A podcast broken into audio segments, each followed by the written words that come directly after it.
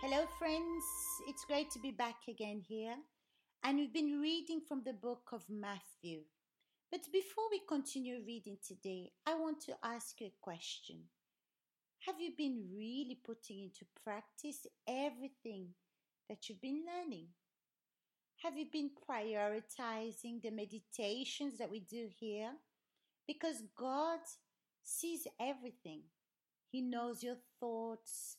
Sometimes you, you participate maybe because of an obligation, but God sees everything that's going on in our inside, in our thoughts. And our actions prove the priorities that we have in life. And sometimes you put so much efforts in something that you have to do but you don't put the same efforts to invest in your relationship with God. And that means you're putting God in the second place. Well, let's continue meditating from the book of Matthew, chapter 10, from verse 28. And do not hear those who kill the body, but cannot kill the soul, but rather Fear him who is able to destroy both soul and body in hell. And not two sparrows sold for a copper coin? And not one of them falls to the ground apart from your Father's will? But the very hairs of your head are all numbered. I'd like to call your attention to something important here. Many people are preoccupied about what they can get, what they can have here on earth, their families, their body, and they forget their priorities. Even if they give their tithe, they give their offerings, but their attitudes prove and show the vanity that they have inside. They're more preoccupied to do exercises to better their body and there's nothing wrong to do exercises or want to be better but when this vanity becomes a priority so you start to value more physical things your ego your pride. If you see deep down inside of you you do everything just to show. But jesus is saying here do not fear those who kill the body but cannot kill the soul. That means many Christians were killed, persecuted because of their faith. And Jesus is saying here that we shouldn't fear those that can kill our body and not our soul. But he says, and do not fear those who kill the body but cannot kill the soul, but rather fear him who is able to destroy both soul and body in hell. That means you have to be preoccupied with him. Him. Who is him? Jesus. Because my decisions, everything that I do, my choices, shows if I value God or the things of this world, physical things of this world. When you hear us speaking about salvation, we're talking about the soul. If you look in the Bible, you will see what kind of attention you have to have. Because when you compare the Word of God in your life, you see what's important because the preoccupation of God is your soul. And our soul, what does our soul make us? Become sad. It's our soul that wants approval. It's our soul that wants to show off. So, this soul you have to be preoccupied with.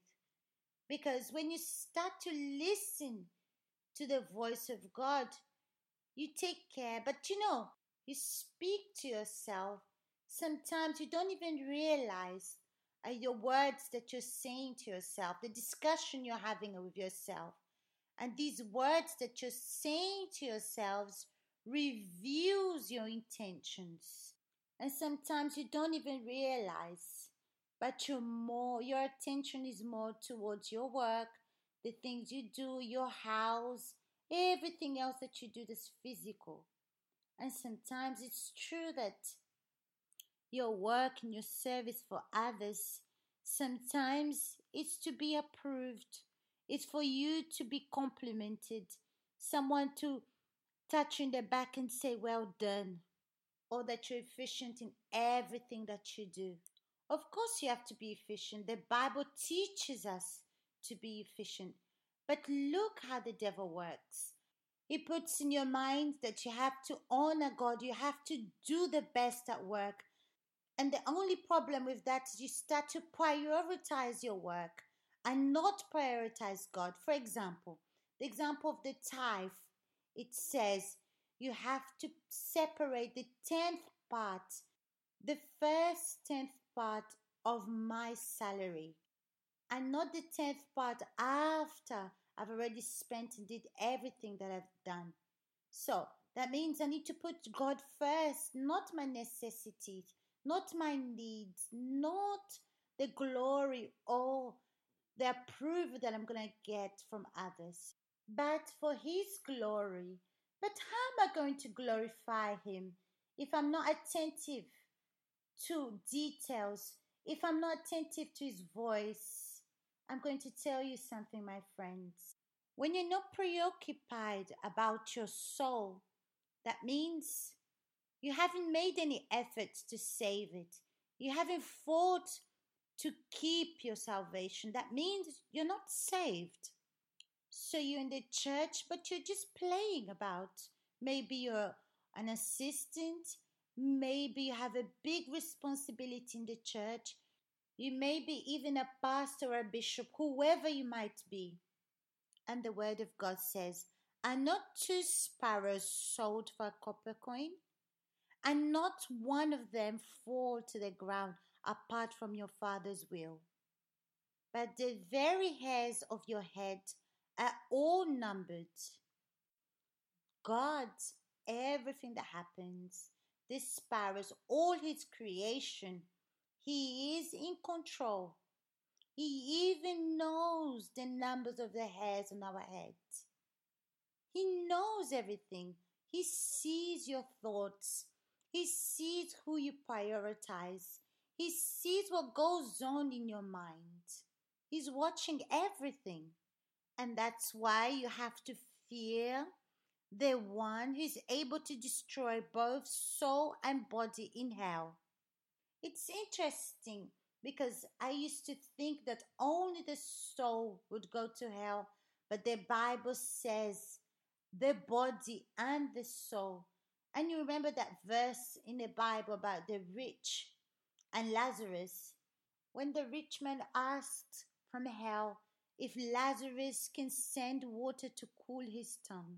So you see, it's not just the soul that's suffering, but as well as the body. So all the people that was once alive and died, and they didn't assume their faith in Jesus, they're there in hell burning. Those that prioritize their body, those that prioritize the things of this world, their family, and forgot about God. They forgot about the Savior of our souls. Today, unfortunately, they're with Lazarus. So, my friends, think, meditate, analyze yourself, and if you want, you can participate here in the blog with your comments. And I'll see you next week.